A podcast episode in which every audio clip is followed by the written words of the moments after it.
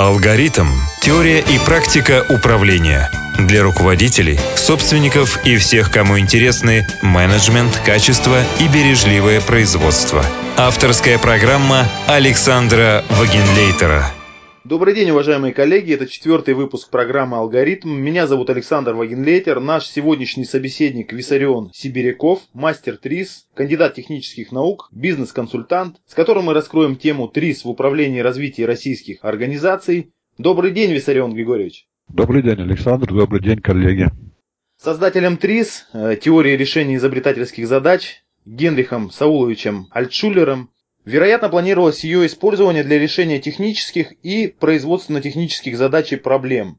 Однако в современном мире, как приятно вот оказалось, ТРИ с успехом применяется и для решения проблем в других областях технико-экономических систем, а именно в задачах, например, маркетинга, рекламы, ну и в целом в задачах бизнеса от операционного звена до стратегического планирования и управления. Ну и первый вопрос. Действительно ли современные методики ТРИС позволяют эффективно решать управленческие задачи? Если да, то в каких областях управленческой практики ТРИС наиболее применимо? Спасибо, понятный вопрос, э, Александр. Э, хочу немножко только уточнить. Как вы правильно сказали, Шулер, когда начинал работу над теорией решения изобретательских задач, конечно, наверное, он даже и не предполагал, насколько э, уйдет в надсистему, как бы, его детище. Получилось так, что уже начиная внедрять э, ТРИС, начиная преподавать, ну, на разных уровнях это происходило там со середины 60-х годов, получилось так, что оказалось, что ТРИС очень хорошо работает в педагогике. Более того, были просто на основе ТРИС разработаны э, специальные даже приемы, методики и так далее. И до сих пор эта линия продолжается. Так что ТРИС давно уже применяется не только в технике.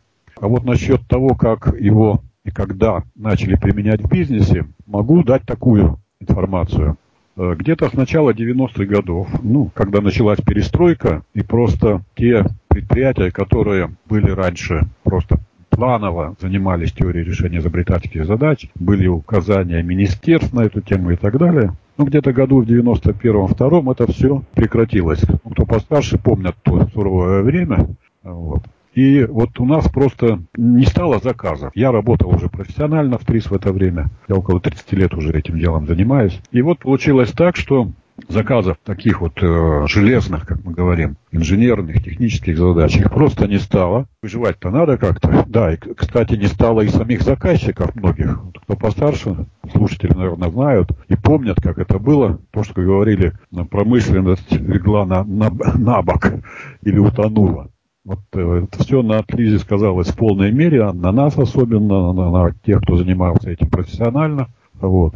Но, тем не менее, с помощью ТРИС мы как раз смогли и выжить. Более того, тризовское как бы ядро наше тризовское у нас есть ассоциация, Международная ассоциация ТРИС. А, вот. Мы не только выжили, а помогли еще и сами развивались и помогли выжить многим предприятиям. Как раз на основе теории решения изобретательских задач. Применительно к новым, совершенно неизвестным нам тогда, ни нам, ни руководителям предприятий, ни владельцам, ни самим э, там, инженерам, рабочим служащим на предприятиях, к новым условиям рыночным. Как вы, наверное, знаете, в Советском Союзе рынка практически не было, все было плановое хозяйство. А здесь оказалось так, что все совершенно новое, все совершенно непривычное. Законодательства практически не было еще в начале. Оно только формировалось. Ну, я могу напомнить, если просто такой факт интересный, что в начале 90-х годов, где-то году 92-м, предприятие должно было платить с рубля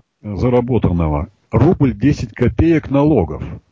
Вот представьте, да? А на что жить? Где какая там прибыль и так далее? Ну вот мы искали изобретательские решения, находили всяческие ресурсы, ну, если по-честному говорить, то дырки в законодательстве. И таким образом, в общем-то, достаточно быстро включились в то, что сейчас называется ТРИС плюс бизнес. Я лично в этом принимал, ну, наверное, самое активное участие. Где-то с начала 90-х годов я одним из наших ведущих разработчиков в области рекламы и маркетинга Игорь Леонардович Викентьев из Санкт-Петербурга. Мы с ним семинаров 10, наверное, вместе провели по стране в разных городах. И хотя это очень интересная тема была, вспомните, рекламы в то время тоже еще не было. И надо было как-то ее понять, как она формируется. Книжек не было, литературы не было, интернет был очень слабенький, особенно русская его часть Рунет. Вот. Приходилось изобретать самим, анализировать, во-первых, самим, находить какие-то закономерности и решать задачи. И вот э, где-то году к 93-му то есть года три мы вот так плотно занимались рекламой, public relation и прочими такими сопутствующими вещами.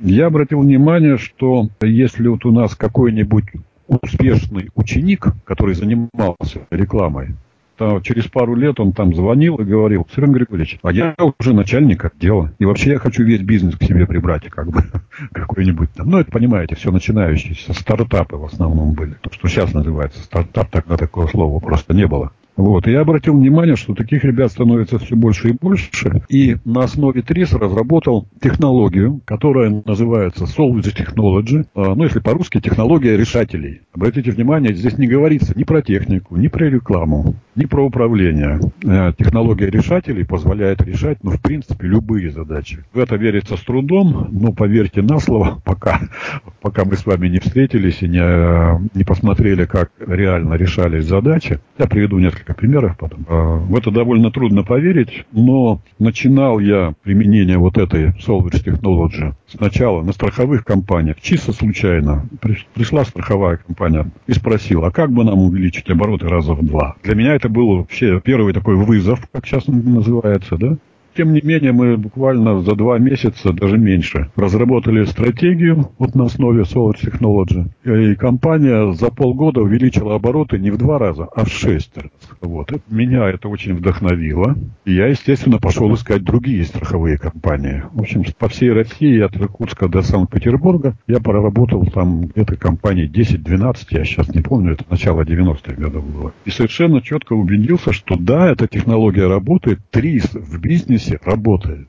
Вот, значит, потом, увидев успешные, значит, результаты хорошие достаточно, э, ко мне подтянулись э, банкиры, и я много потом работал в течение почти 8 лет, ну, до 2000-х, начала 2000-х я работал в очень, больше 10 банков, э, где тоже применялась в лоб просто такая же технология, только объект другой, да? Но обратите внимание, эти другие, грубо говоря, торгуют деньгами. И страховые компании, и банки. Ну, так условно можно сказать. Их главная производственная функция по торговать деньгами. Ну, вот, когда еще этот опыт получился очень успешным, один из ведущих банков увеличил обороты за полгода в 8 раз. Опросили мне сделать рекламу чтобы процентов хотя бы на 5 ну, увеличить приток э, новых клиентов, то тогда уж мне ничего не было страшно. И до сих пор я не боюсь работать э, с компаниями любого направления, абсолютно. Ну, вплоть до того, что эта же технология, я ее применял много раз, помогал э, на выборах, и шесть раз меня просто приглашали лично участвовать в выборах ну, разного уровня. А, я живу в Новосибирске. Я выбирал двоих человек в областную думу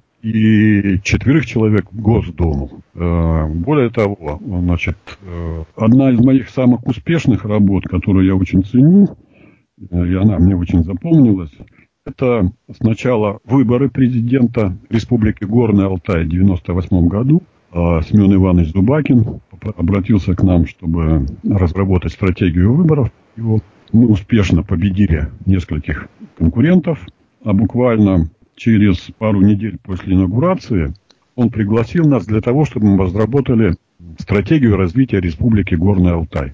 Если вы вспомните, это было очень суровое время, это было после дефолта. И мы просто, когда в республику приехали, я там раньше бывал, очень давно, это было просто, ну, такой, знаете, как Сталинград после битвы Сталинградской. Разгром, матерям не платили деньги, вот это пособие для детей, пенсионеров полгода не платили зарплату, был разворован северный заказ, а, Республика Горный Алтай снабжалась как северная территория. А, вот. И ну, получилось так, что новый президент оказался у разбитого корыта в прямом смысле слова. За несколько дней мы вот с новыми министрами что интересно, это были в основном молодые люди разных национальностей, кстати, были алтайцы, немцы, русские. Вот. И мы с ними разработали стратегию развития Республики Горный Алтай. Если вы сейчас приедете на Горный Алтай, вы результаты этой стратегии увидите. все, что стоит вдоль берегов Катуни, это одно из решений, которое было найдено, ну, не нами, не тризовцами, а как раз просто по технологии, самими участниками этой работы, были построены многочисленные пансионаты, там, как сказать, кемпинги, э, гостиниц, гостиницы, гостевые дома. Это обеспечило работой, кстати, коренное население на много-много лет вперед. Э, проект «Зеленый дом» я тогда был, помню, такой был, когда общественная организация была создана для того, чтобы снабжать вот будущих туристов, уже целенаправленных, уже не диких, которые в палатках жили, там оставляли после себя кучу мусора, а именно таких более-менее цивилизованных. Кстати, иностранцев много появилось с тех пор. Вот. Э, снабжать просто зеленью, дикоросами, ну там все, что рыбой, все, что есть в тех благодатных краях. Я с удовольствием проезжаю, теперь довольно часто там бываю, э, смотрю на дело рук своих, как говорится, и э, тех людей, с которыми мы тогда работали, с благодарностью вспоминаю их активную работу. Вот, значит, и еще, если говорить о современном состоянии, то последние года два на основе вот этой Storage Technology, технологии решателей, я прицельно занимаюсь э, развитием инноваций в России. Э, есть множество э, ну, разной величины всяких фондов поддержки инноваций, там от местного уровня, в Новосибирске есть, там городской, областной фонд, там, наверное, есть фонд федерально, в Сибирского федерального округа, в России их много достаточно. Но они как-то работают, то ли слишком высоко берут, и для того, чтобы получить э, финансирование, надо, надо уж придумать что-то совсем такое заоблачное, что-нибудь типа там э, беспилотного автомобиля или там беспилотного э, теплохода. Нормальной, хорошей работы, ну понятно, что, скажем, в республике Горный Алтай или в Алтайском крае это просто никому не очень-то не интересно. У нас не так много дорог, и нам пока хватает своих водителей, да? Э, и поэтому у меня возникла мысль применить вот эту технологию для создания просто инновационной среды э, внизу, там, где надо решать задачи технические, организационные, коммерческие, там, какие-то демографические, ну, социальные какие-то проблемы. Технология позволяет, как я уже говорил, решать всякие, всякого уровня задачи. Поэтому вот э, я, кстати, впервые доложил эту идею в Барнауле где-то весной этого года выступал. И там в обсуждении родилась такая идея создать проект условным названием «Ростов». Почему Ростов? Э, я подразумеваю под инновационной средой, что э, некую аналогию. Представьте, у вас есть бочка с солеными огурцами. Э, и тут подросли свеженькие, молоденькие, зелененькие огурцы. Вы можете зеленый огурец в эту бочку поместить, и вот хочет он, не хочет, он через три дня будет соленым. Правильно? Весь наш опыт, наш быт показывает, что так будет неизбежно. Вот.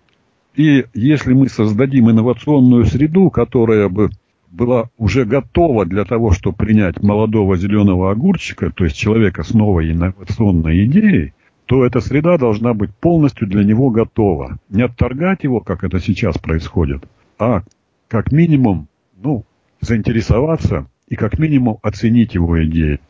Об этом я немножко дальше расскажу. Хорошо.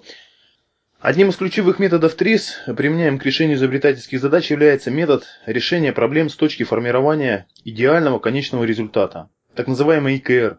Ну, вы сказали, что управленческие задачи ТРИС решает, но все же, по вашему тогда мнению, каким образом может быть сформирована идеальная ИКР, применимая к управленческим решениям для организации, следовательно, какие при этом параметры ИКР могут быть взяты за основу угу. при разрешении управленческих проблем. Ну и, и, соответственно, может быть, я вопрос неправильно задал, существуют ли они вообще для этих проблем? Спасибо, хороший вопрос, Александр. Значит, идеальный конечный результат. Одно из ключевых понятий теории решения изобретательских задач – сформулированная Генрихом Сауловичем Альшулером в самой первой работе 1956 года. Значит, э, идеальный конечный результат подразумевает, что мы должны получить максимум эффекта при минимуме затрат. Обратите внимание, измерять вот такой эффект ИКР можно в технике. Ну, например, КПД это что такое? Это энергия, потраченная с пользой, да, ко всей затраченной энергии. Вот вам отношение, да, пользы к к, затратам. Э, и если мы бы смогли уменьшить затраты, то КПД у нас был бы там единица или там 100%. Вот к этому и надо стремиться. Значит, э, понятие очень широкое, и его можно применять фактически в любой ситуации, в таких условиях, что мы рассматриваем какую-то систему. Должна быть система. Совокупность элементов и связей между ними, которая дает некий сверхэффект. Ну, если мы на телегу поставим двигатель, как это сделал когда-то Бенц, мы получим автомобиль в итоге, да? Вот. Ну, если посчитать, скажем, идеальность э, э, того автомобиля, понятно, что она была мизерная, ничтожная. Очень много сделал Форд, когда поставил на конвейер. Ну и современные автомобили имеют довольно приличный, там около 50% иногда КПД. То есть, а на самом деле стремиться нужно к 100%. Вот что такое ЭКР. ЭКР показывает вектор развития системы. Соответственно, можно взять э, там, сумму полезных функций, которые мы хотим получить от системы, и поделить э, на сумму функций затратных. То, что мы, чем мы платим за существование системы. Ну, допустим, вспомните первые телефоны. Ну, не первые, допустим, телефоны проводные, вот так вот. Большой довольно-таки корпус, э, номеронабиратель с шаговым искателем, большая трубка, провода, подключение – и так далее. И посмотрите, и одна функция, можно только позвонить. Да? Сумма полезных функций, единички, можно позвонить. Уже хорошо, это не письма писать, не открытки посылать, не телеграммы, да, хорошее изобретение Александра Белла. И посмотрите на современный телефон, мобильник. Размеры уменьшились, вес уменьшился, а функций стало намного больше. Ну, больше ста функций в современном смартфоне. Плюс еще вы можете загрузить те приложения, которые вам интересны. Понимаете? То есть растет польза при уменьшении затрат. Вот очень хороший пример. Если посмотреть развитие телефонов вот от самого начала и до сегодняшнего дня, то можно даже и спрогнозировать, каким будет телефон будущего. Он будет еще меньше, будет еще легче и еще больше функций будет на себе нести. Система телефона. Вот я пример привел. Да? А, в любой фирме есть система управления. То есть есть люди, а, на которых эта система воздействует путем каких-то там, распоряжений, указаний, должностных инструкций, приказов, указов и так далее, устных распоряжений. То есть есть люди и связи между ними. Это уже система. Соответственно, к этой системе можно предъявить как бы требования идеального конечного результата. Получить максимум эффекта при минимуме затрат – то есть я бы так сформулировал. Получить максимум эффекта от этих людей, да, служащих, там, рабочих, сотрудников, при минимуме затрат на процесс управления. Угу. И ИКР можно достигнуть несколькими путями. А, первый, самый простой путь, это надо какой-то из элементов изменить. И если мы сформулируем, измененный сотрудник сам формирует систему управления и сам ей подчиняется – мы получим очень интересную модель самоуправления, которая неоднократно всплывала. Ну, вспомните хотя бы Макаренко, да? Там же была в колонии для преступников, ну, какой-то зародыш вот такой системы самоуправления был. Обратите внимание, это не анархия никакая. Это система, которую люди для себя сами э, изобретают и потом ей подчиняются. Э, недавно мне попалась информация к сожалению, я не помню э, точно. В Бразилии один из предпринимателей просто собрал людей и сказал, давайте будем договоримся, как мы с вами будем работать. И отпустил вожжи, как говорится. Получилось так, что люди для себя сделали очень удобную, комфортную модель. И поскольку они сами ее придумали, они сами ее и выполняли. И производительность, это швейная фабрика какая-то, по-моему, была. Где-то причем в глубинке, не, не, не в столице. Вот. И производительность выросла в несколько раз потому что они поступили чисто по-тризовски. Э, конечно, есть ситуации, когда такой способ управления просто невозможен. В армии, например, да? Вот давайте мы сейчас соберемся и будем, значит, коллегиально решать, куда мы будем двигаться. На Берлин пойдем или там... Ну, понимаете, да, что должно быть руководство очень жесткое. В разных системах разные уровни и системы управления. А могу вам подсказать еще, что есть другой способ формулирования идеального конечного результата. Это когда вот какая-то нужная функция выполняется собой. Э, вот эта формулировка идеального конечного результата, как выполнение сама, само собой функции, родилось с того, что Генрих Савелович Шулер попросил нас где-то в середине, в конце 80-х годов проанализировать сказки Проанализировать сказки? Да, сказки разных народов мира. Ага. Вот. Я сам в этом уже участвовал, мне было очень интересно, я не понимал зачем. Но тем не менее, чисто там по стризовским э, технологиям проанализировали, и оказалась удивительная вещь. В сказках народах всего мира, там от чукчей до индейцев огненной земли, всегда существует волшебство. Когда что-то делается само собой. И обратите внимание, ковер – самолет. Помните такую сказку, да? Копье – самотык есть такое. Где-то у индейцев опять же было. А из самолета что рождается? Просто самолет братьев Райт сначала, потом самолеты разных других конструкций, и мы летаем совершенно на самолетах, которые, ну, совершенно не похожи на ковер-самолет, но функция это та же самая. То есть функция должна оставаться, а ее наполнение, физическое воплощение может быть самым разным.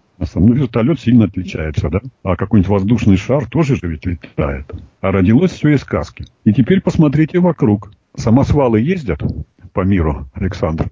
Видели самосвалы? Угу. Это как раз автомобиль, который сам себя разгружает, сам осваливает, да? А самовар, старинное русское замечательное изобретение, сам варит. Но я здесь с вами э, соглашусь, даже вы как раз напомнили хорошую Антона Макаренко, это педагогическая поэма для управленцев, и у него 10 принципов, очень интересных. Я даже э, скажу о нескольких. Например, один из принципов его гласил, в слабом коллективе работает только жесткий менеджмент. Угу. Но это речь о слабом коллективе. И в то же время, в подтверждение ваших слов, могу напомнить его красивый тоже принцип, э, гласящий о том, что люди, и абсолютно правильно вы сказали, не сопротивляются тому, да, в, чем, сами авторы, да, в чем сами принимают участие. То есть, если они Совершенно сами авторы и так далее. Но у него много еще принципов, что здоровый коллектив это светлое будущее, можно здесь отметить. Угу. Самоорганизация и уменьшение количества э, энергии на управление, и что это есть основа идеального конечного результата, в принципе, ответ понятен. Угу. Но я задам еще один тогда такой вопрос, э, примерно в эту же историю. Известно, что, например, ну возьмем для футбольного или хоккейного матча, ключевой показатель успешности или результативности – это итоговый счет в матче. Для бизнеса, естественно, это, ну в большинстве случаев, это, конечно же, финансовый результат. Вот каким образом здесь могут быть применимы методики ТРИС к решению проблематики в финансовой сфере компании, именно вот с точки зрения результативности. И вот есть ли у вас э, конкретно по этой части э, рекомендации или примеры? Да, конечно. Э, я же говорил, что я занимаюсь как раз вот развитием бизнеса через инновации. Получается так, что вот вы сказали финансовый результат. Не только финансовый результат. Финансовый Я сказал в большинстве случаев. Да-да-да это как бы, ну, конечная, что ли, оценка, конечная мера оценки успеха инновации. Но любое улучшение бизнеса – это инновация на самом деле. И можно оценить через идеальность. Вот была такая идеальность, ее в цифре можно, ну, хотя бы относительно. Вот у меня была такая-то, допустим, прибыль, конкретная цифра год назад. Я получил на 10% выше. Это означает, что система моя стала на 10% более идеально работать, по идее, в принципе. А на самом деле в любом бизнесе параметров, ну, больше 30. Если вот так разобраться хорошо, достаточно дотошно, подробно посмотреть. Но если мы возьмем за основу, что любое улучшение бизнеса это и есть инновационный процесс, инновация, то у такой инновации всегда есть две составляющих. Первая – содержательная. То есть какое-то техническое решение, если говорить про производство, какое-то новое, более идеальное, чем было раньше, техническое решение, ну, допустим, автомобиль Форда, автомобиль Бенца, да, э, инновация явная причем, да. Автомобиль Форда мог купить практически любой человек. Автомобиль Бенца там, э, ну, там очень дорого стоил, говорится, да. То есть уже вот э, по, на основе сравнения технических решений, товаров, услуг там и так далее, уже можно оценить идеальность технической части. Плюс есть коммерческая составляющая всегда. Значит, э, иначе это не инновация. Э, можно же наизобретать, э, ну, у нас есть такие коллеги у меня, тризовцы, которые просто ради, как говорится, спортивного интереса на основе триз изобретают чего-нибудь. А оно не внедряется, никому не нужно, оказывается. Ну, просто чтобы увековечить там свою фамилию. Есть такие люди. Ну, там, двигатель Васи Пупкина. Звучит круто, да? Патент есть. О, буду показывать всем патент. А то, что он никогда не будет внедрен, потому что его идеальность низкая, это никого не интересует. Ну, есть такая болезнь в современном обществе. А, вот. А хочу обратить внимание, что здесь инновация – это система из двух элементов. Первый – технический, второй – коммерческий элемент. Система возникает только когда взаимодействуют два, минимум два элемента. Тогда получается, что мы создали новую систему, а это означает, что мы создали бизнес-модель, новую бизнес-модель для новой структуры. Она может быть взята по аналогии у других успешных бизнесов, еще где-то, может быть предложена, изобретена сама, ну, специально для вашего конкретного бизнеса. Но факт тот, что это не бизнес-план. То, что вот раньше, я два, ну, пару лет назад обратил внимание на то, что э, бизнес-планы стали уже писать на компьютере просто. Берешь там, заходишь в интернет, да, мне нужен бизнес-план. Производство какое? Парикмахерское новое. Ну и там выкатывается готовый бизнес-план, просто надо заполнить формочку и все. И народ считал, если есть бизнес-план, то и будет инновация. А что-то так не получалось. Потому что бизнес-план это только часть не очень большая, не самая главная бизнес-модель. Бизнес-модель должна учитывать и техническую часть, и то, где вы будете брать сырье, кто у вас поставщик, кто ваши стейкхолдеры, кто ваши партнеры, где сеть продаж, Значит, кто ваши клиенты, целевая аудитория, кто будет покупать ваш товар или услугу. В бизнес-плане это, конечно, есть все, но как-то очень верхушечное, я бы сказал. И вот сейчас все склоняется к тому, и появились книжки впервые. Я вот в прошлом году появилась хорошая книжка насчет бизнес-моделей. Там уже четко написано, что это вот и то, и другое. И если вспомнить э, вот мои работы с, со страховыми компаниями, с банками, там, с НИИТО я работал, Институт травматологии и ортопедии, для них делал стратегию. Э, я сейчас только недавно, вот буквально там пару лет назад осознал, что мы фактически для них делали и техническую часть, как улучшить там не то, там протезы, как чтобы были там, позвоночник, операции имели травматичные, э, более дешево, чтобы это шло, операции дико дорогие на позвоночнике были. А с другой стороны, мы сделали э, финансовую модель коммерческую, чисто коммерческую составляющую. Это было не очень просто, потому что, ну, народ, хирурги, там меньше доктора наук, просто нету медицинских наук, э, руководителей отделений этого института. Вот. Они мне говорили, Сергей Григорьевич, какие деньги? Мы вот, чтобы я вот этими руками, которыми я делаю ребятишкам больным операции на позвоночнике, горбы исправляю, я какие-то вонючие деньги в руки брал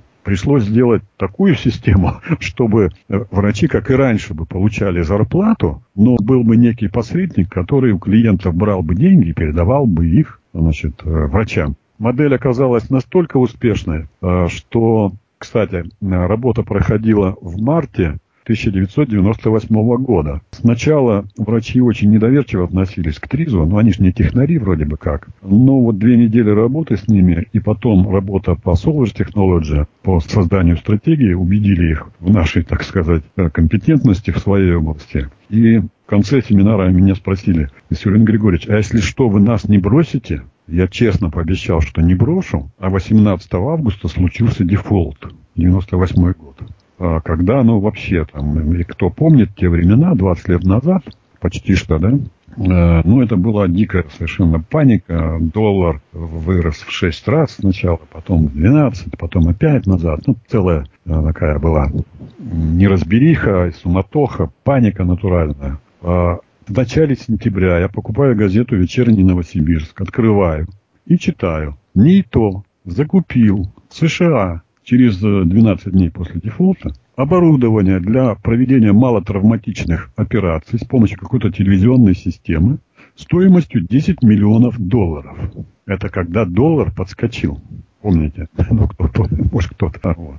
То есть, ну, для меня просто большего как сказать, э, больших аргументов, что это действительно работает. Даже вот в таких совершенно, казалось бы, проигрышных, диких ситуациях, как то, что творилось тогда, Э, кризисы вот последующие, там, восьмого года, там, ни в какое сравнение не идут с тем, что было тогда. Девальвация рубля, ну и так далее. Не будем вспоминать о грустном.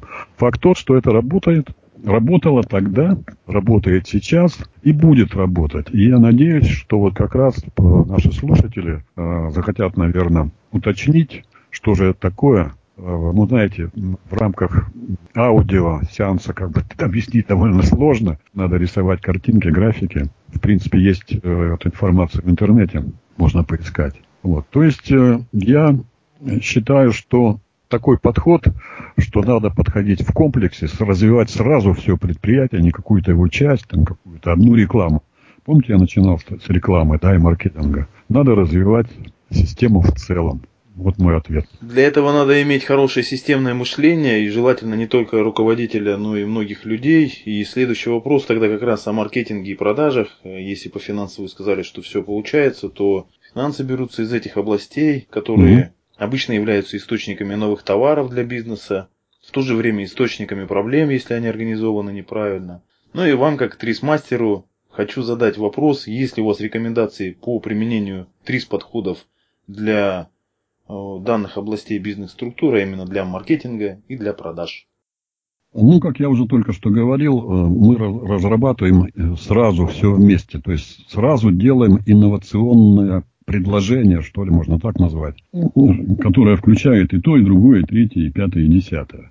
И если мы э, сделаем э, систему, построим из нескольких элементов, которая включает в себя ну, сам товар-услугу, технологию его производства, там, конструирования, там, производства и так далее, его обеспечение там, комплектующими сырьем, материалами и так дальше. Да? Э, дальше маркетинг, система продаж. И даже бы я еще сюда включил систему перехода на новые товары все равно что-то когда-то устареет, то, чем мы занимаемся. Это раз. Я бы включил даже сюда, в эту цепочку, как утилизовать вот этот вот товар, который мы производим. То есть получается длинная цепочка. И обратите внимание, если хотя бы один элемент работает неправильно, ну не на 100%, да, не идеально, скажем так, то вся цепочка не работает. Это как, э, знаете, скорость эскадры определяется скоростью самого тихоходного судна. Вот, поэтому и надо все подразделения поднимать. Вот. А насчет целевой аудитории все тут очень просто. Ну, если мы сделаем э, какой-то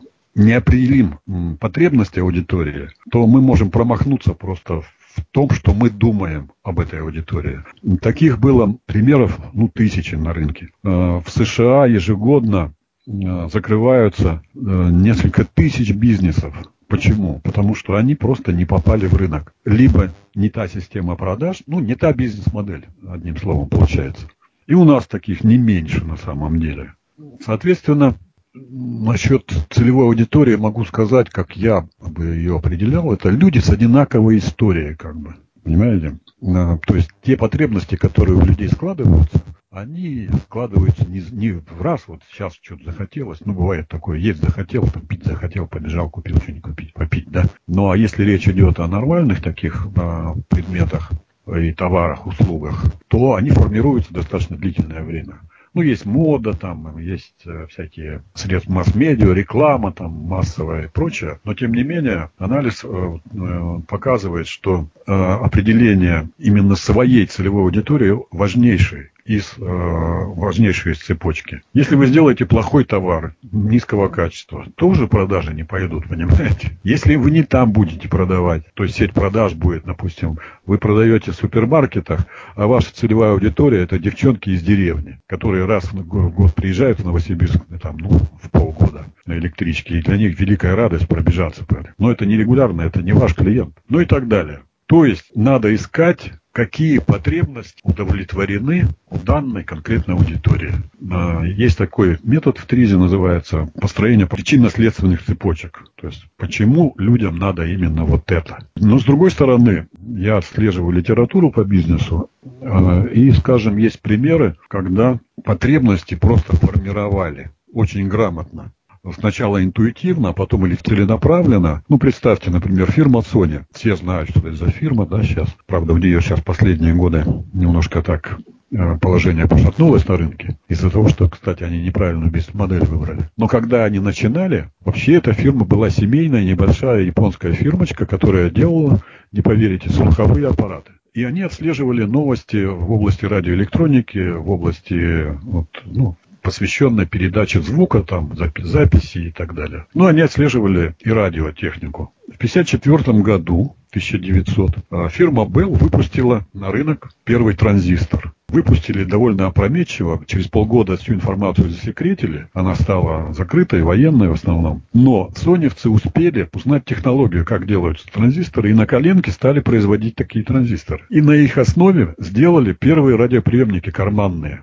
Вот. И представьте, радиоприемники были нормальные, такие большие, ламповые. У меня, помню, в детстве, мне в то время было несколько лет всего, начале середине 50-х годов, то у нас был большой такой хороший приемник Минск. В Америке была компания РСА, которая производила огромные прекрасные приемники, уже магнитофоны начали к ним делать и так далее. И вдруг появляется маленькая металлическая коробочка с мыльницу размером, которая дребезжит, но какой-то звук там идет. Несколько станций ловят и так далее. Теперь кто клиенты? Где целевая аудитория? Sony очень быстро вычислила, что это будет молодежь, это будут тинейджеры, э, которые будут ходить на пляже, загорать с девочками, значит, э, с этими дребезжащими карманными радиоприемниками. Но другого просто нет, потому что ну, не потащишь же проводной приемник э, на пляж, там электричества нету просто. Более того, они сделали классный совершенно маркетинговый ход. Они сказали так, что если вам не понравился наш приемничек, вы придите, мы вам продадим, э, вернее, обменяем на следующую модель, а модели появлялись буквально раз в три месяца. Ну, очень быстро техника да, развивалась, полупроводниковая. Вот. Но вы нам скажите, что вам не понравилось. Представляете, они за год сняли все недостатки первой модели, после чего сделали новые динамики, новые корпуса, уже число транзисторов увеличилось, что позволило улучшить качество. Увеличилось число радиостанций, которые можно ловить и так далее, и так далее. И все. И спросите меня теперь, где фирма РЦА находится. Где? Нигде. Нет ее. Так же, как Телефункин куда-то делся. Так же, как куда-то делся Грюндик. Помните да, Высоцкого? Да, да. Высоцкого нет, а Грюндик, помню, был. Грюндика нет. Вот в чем беда. Вместе ушли, считаете.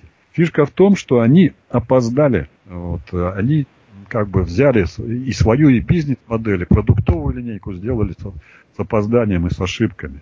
Не отследили, что рынок меняется быстрее, чем меняются их бизнес-модель. Обратите внимание, бизнес-модели тоже живые. Если раньше я вот в своей стратегии э, заказчикам говорил, вот вам на 5 лет стратегия, сейчас я уже побаиваюсь об этом. Вот так вот говорить. Я говорю, ребята, вот через 3 года давайте соберемся, я вам бесплатно сделаю корректировку. И так происходит реально. Потому что ну, настолько быстро меняется жизнь, что ну сами посмотрите на рынке. Как часто тинейджеры покупают новые модели смартфонов? Вот ажиотаж недавно был, десятый, что ли, смартфон, я там не отслеживаю это. Ну, есть, есть такая проблема. Ну, раз в год, ну, это, это самое большое. На самом деле, даже чаще. И как раз вот это-то и надо отслеживать. А что людям-то надо? Что нужно вашей целевой аудитории? А потому что, ну, более-менее предметы первой необходимости вроде бы закрыто, да, вот э, сектор, вроде бы все есть. Но сделать дороже, дешевле, идеальней, меньше затрат – Значит, ну, я, помните, говорил, да, сумма пользы отнесенная к сумме затрат, а затраты это и цена тоже, себестоимость. Если мы сделаем дешевле, то же самое мыло, чем его продают там в бутиках, а по качеству будет не хуже, вот он появится самодельное мыло, навалами, очень хорошее, мне понравилось, я попробовал. Просто частники, предприниматели делают, и не хуже там Проктора и Гэмбла того же и так далее. То есть вот это вот надо отслеживать. Что еще? очень важный момент, еще раз его хочу подчеркнуть, что нельзя брать надолго какой-то план, бизнес-план вы сделаете, вот вы его там на 5 лет распишите, или стратегию развития предприятия, еще раз подчеркиваю, это все живое. И чем живее ваш бизнес, особенно если это IT какой-нибудь бизнес, да, то и меняться бизнес-модель должна, отслеживая изменения на рынке. Появилась новая там, фишка какая-то, да, появился новый какой-нибудь аппарат, новая услуга айтишная. Вы должны это все отслеживать и вставлять в свою бизнес-модель. Вот так бы я на этот вопрос в сумме ответил. Я, кстати, интересно про идеальное решение и соотношение полученного результата. Был у нас российский угу. такой политик, который занимался рационализацией производства и организацией труда, э, Осип Аркадьевич Ерманский. Он э, был заведующий кафедрой экономики. Это вот советские годы еще а где, в, как, в каком городе? МВТУ, Москва, организация производства. Нет, до него еще был... До него Богданов, Тейлор, ну я просто вот к чему, что у него... Не-не-не, наш советский Гастев был. Э, после него. Гастев, да, да, да. Это да. был... Ну, хорошо, это, что ты всех. Ну, я не все знаю, но многое. Но я просто к чему, что он автор научной организации труда и производства и системы Тейлора, это вот одна из его больших книг. Да, да, знаю. Да, и он создал принцип оптима, который гласил, что в вопросах рационализации труда, а по сути ТРИС это тоже рационализация некоторых решений. Так вот, рационализация труда э, в вопросе там, главную роль играет количество достигнутого полезного результата и количество расходуемой на него энергии.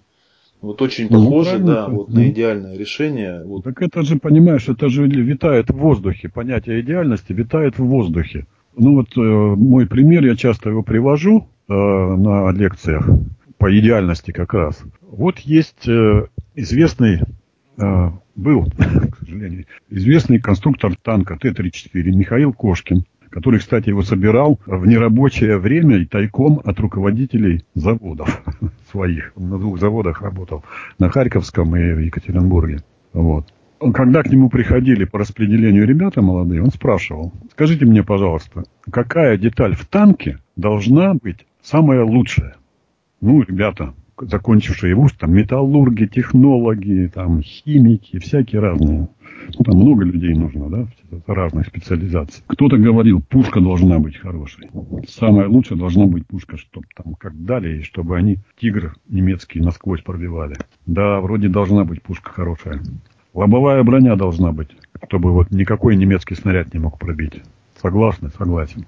Должны быть гусеницы надежные чтобы можно было отремонтировать там с минимальными затратами, без всяких мастерских прямо на поле боя. Ну и так далее. Он со всеми соглашался, а потом говорил, ребят, вы все правильно говорите, но в рамках как бы привычных представлений. Самое лучшее, самое непоражаемое, самая надежная деталь, самая дешевая деталь, которую не надо покрытие какое-нибудь, которое не надо обрабатывать, не надо закаливать. Это та деталь, которой нет в танке. То есть идеальность можно выразить, системы нет, а функция выполняется. Это еще одно, одна формулировка идеального конечного результата. Если вы посмотрите вокруг, вы увидите, что сплошь и рядом старая система исчезает, а функция остается. Но она совершенно другая, э, ее материальное воплощение совершенно не похоже на старую. Вот э, трап самолета. Все помнят, да, что подняться на трап там Ил-14 или Ил-18 длинный трап, не очень надежный, хлипкий такой. И вдруг появляется э, Як-40, Як-42 или Ил-86, к сожалению, снятый сейчас с производства, из полетов, ну, устарел уже. Помните, как там? Отваливается частики э, э, фюзеляжа и становится трапом. В яках это сзади аппарель, такая лесенка опускается. И вы поднимаетесь наверх сами, делаете, да, там садитесь, располагаетесь и так далее. А в Ил-86 тоже было три трапа. Ну, огромный самолет, да, три трапа. А сейчас таких самолетов нету, а если есть, то трапов вообще нет. А в Новосибирске у нас есть два хобота, я их называю, ну так, чтобы было понятно, да? Это когда самолет подъезжает к зданию аэропорта, и измененное здание аэропорта становится вот этот как-то у него специальное название есть, техническое, я его не помню, не люблю, оно не американское. Я его хоботом называю. Вот. И мы просто идем, сами тащим багаж, никто его нам не ведет никуда, мы не сдаем его, сами загружаемся в самолет. Все само собой делается, с одной стороны. А с другой стороны, система трап в старом понимании 80-х годов исчезает. Вместо нее работают здания аэропорта. А вот примерно таким образом я ответил, еще немножко дополнил свое, свои рассуждения об идеальном конечном результате. Александр. Хорошо, вы несколько раз в этом интервью сказали о своей технологии SolarEdge. Solverse. Solverse. Solverse технология. Технология решателей, можно проще так назвать. А что значит Solverse? Solve – решение. Угу. Solver – решатель. А S? А, много решателей. Солверс, множественное число. Если наши слушатели захотят к вам обратиться, куда им можно это сделать? А, да, ради бога, я человек открытый. Значит, э, все, о чем я говорил, про техническую часть РИЗа, то есть про э, решение технических задач по разработке новых товаров. Основная информация, 13 лекций совершенно бесплатно, выложены на сайте, который называется tristigr.ru. Тигр – это как раз не та полосатая кошка большая, а технологические инновационные группы. И по-английски тоже так же звучит Technical Innovation Group. Заходите, слушайте, смотрите. А там есть все координаты, обратная связь. Пожалуйста, можно общаться на любые темы. Последний вопрос, наверное, он больше касается нашей передачи. Наш проект посвящен теории и практике управления, конкретно менеджменту, качеству, бережливому производству. Ну, то есть, по сути, методам и технологиям создания эффективных предприятий, эффективных организаций, соответственно, людей внутри их. Как вы считаете, нужен ли он бизнесу? Ну, в общем, выскажите свои пожелания, пожалуйста, нашему проекту.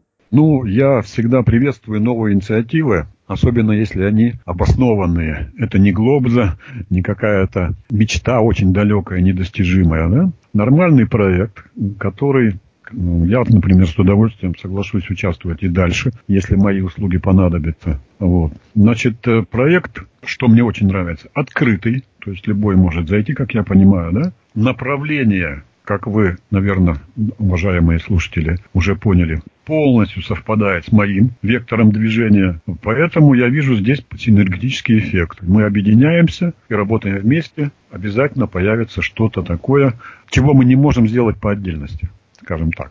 Ну, я так вижу, по крайней мере, перспективу. То, что он, ну, такой проект нужен бизнесу, Тут никаких сомнений тоже нет. Я кое-какие ваши передачи послушал. Про Lean Production, кстати, хорошая, довольно толковая была передача. Правда, покороче, чем я. А, так вот, что хочу сказать, уважаемые коллеги. Э, ТРИС – это, как сказал один очень хороший человек, разработчик, сейчас в Корее работает на Samsung. ТРИС – это прикладная диалектика. Вот так. А диалектика – это часть философии. А философия стоит вообще над науками. Если посмотреть внимательно и вспомнить диамат, то мы убедимся, что, да, что все науки под, подчиняются законам философии, законам диалектики. Так вот, Трис взял очень мощный пласт диалектический, использует понятие противоречий, разрешения противоречий, там, отрицания отрицания там, и так далее, но не так заумно, как нам преподавали в школах марксизма-ленинизма, а на простом человеческом, детском даже часто языке. Я уже говорю, что детей надо учить с 4 лет ну, не диалектики, конечно, а основам ТРИС, замаскированным, э, излагаемым на детском языке. Так вот, э, помянутое бережливое производство, великолепная технология, родилась одновременно с ТРИЗом, чуть не год в год, э, использует как бы постановку задач, анализируя процессы, технологический процесс, идет какой-то процесс, да, и есть операции, где добавляется ценность в продукт, операции, где не добавляется ценность в конечный продукт. ТРИС очень хорошо дополняет э, бережливое производство. И наоборот. Бережливое производство очень хорошо дополняет ТРИС. Э, бережливое производство хорошо ставит задачи, ТРИС их хорошо решает. я уже вот как только первые книжки появились, с 2004 года, применяю э, идеи бережливого производства, идеи создания ценностей, идеи того, что надо экономить время, самый главный невосполнимый ресурс. Все остальное можно купить, вот, а время уже не купишь. И то, что можно оценить эффективность производства, значит, отнеся, добавля... ну, когда добавляется ценность к общему циклу производства продукции, это и есть идеально. Это же можно поднимать и поднимать и поднимать до единицы. Вот это предел, который недостижим, к сожалению, пока, по крайней мере. Но есть некоторые в истории техники примеры, когда, например, наше советское изобретение так называемые роторные линии по производству патронов во время Второй мировой войны, там как раз там все сделано идеально. Там нет ни одного лишнего движения и практически стопроцентный КПД или стопроцентная идеальность. Вот. Есть другие методы, ну, как бы меня часто спрашивают, особенно начинающие изобретатели, говорят, Виссарионович Григорьевич, а как же так? А до Триза-то люди как изобретали? Как телескоп изобрели? Как там трактор изобрели? Как автомобиль? ну, существовали методы, просто они были очень трудозатратны. Для того, чтобы изобрести новый аккумулятор, Эдисон сделал 50 тысяч опытов. Можете себе представить? Нанял две команды химиков. Одни делали щелочной аккумулятор, другие кислотный. Победил щелочной. Но это почти 100 человек занимало. 50 тысяч опытов за несколько лет. А если вы один? А если вы до Эдисона живете? когда в одиночку все делалось практически. Эдисон не заметил своего самого главного изобретения. Он не изобрел научно-исследовательский институт. И не запатентовал, кстати. 1096 изобретений у человека. 18% ВВП США – это его изобретение. Хотя на самом деле многие сделали другие. Но неважно. Суть не в этом. КРИС аккумулирует все передовые методы, которые рождаются в разных странах. Это, во-первых. Во-вторых, тризовцы поразъехались по всему миру вот после перестройки в начале 90-х. Есть тризовские организации в Штатах, несколько в Англии, во Франции, Голландии, Нидерландах. Э, в Китае поднимается очень сильно. Китай, в Китае русских мало очень, но самих китайцев обучают очень мощно. Э, в Корее, Южная Корея, Samsung, это как минимум пятеро мастеров ТРИС, это люди такой же квалификации, как я, работают постоянно на Samsung в отделе перспективных разработок. Ну и так далее, по всему миру. Кстати, страшилка одна небольшая, узнал я недавно на конференции в Москве, две, три недели назад вернулся. А, Китай принял нашу советскую систему обучения инженеров. Это первый. То есть будут классные инженеры в Китае в итоге. По этой системе они планируют в ближайшие, по-моему, 10 лет обучить 250 миллионов инженеров. А вы помните, сколько в нашей стране народу живет, включая младенцев и стариков? По последним данным, которые вот в интернете недавно видел, 149 миллионов. Это почти на, на 100 миллионов меньше, чем будет у них инженеров. Как мы будем с Китаем бороться? Как побеждать? Только мозгами. Так они, гады, взяли еще и ТРИС стали вводить как обязательную дисциплину. И уже 30 тысяч инженеров обучили за два года. Я бы даже добавил, они даже сделали ТРИС, э, так называемый китайский ТРИС. На основе советский они да, передали, да, да. да, сделали свою аббревиатуру и как бы добавили свой лейбл.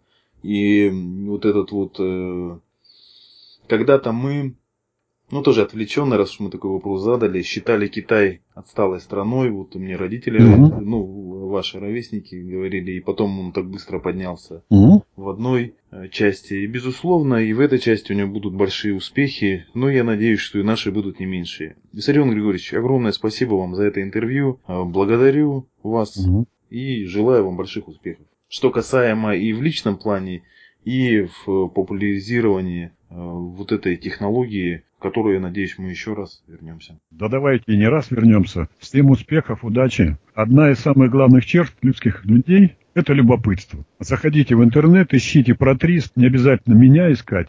Много интересного для себя обнаружите. Удачи, успехов, здоровья. До встречи.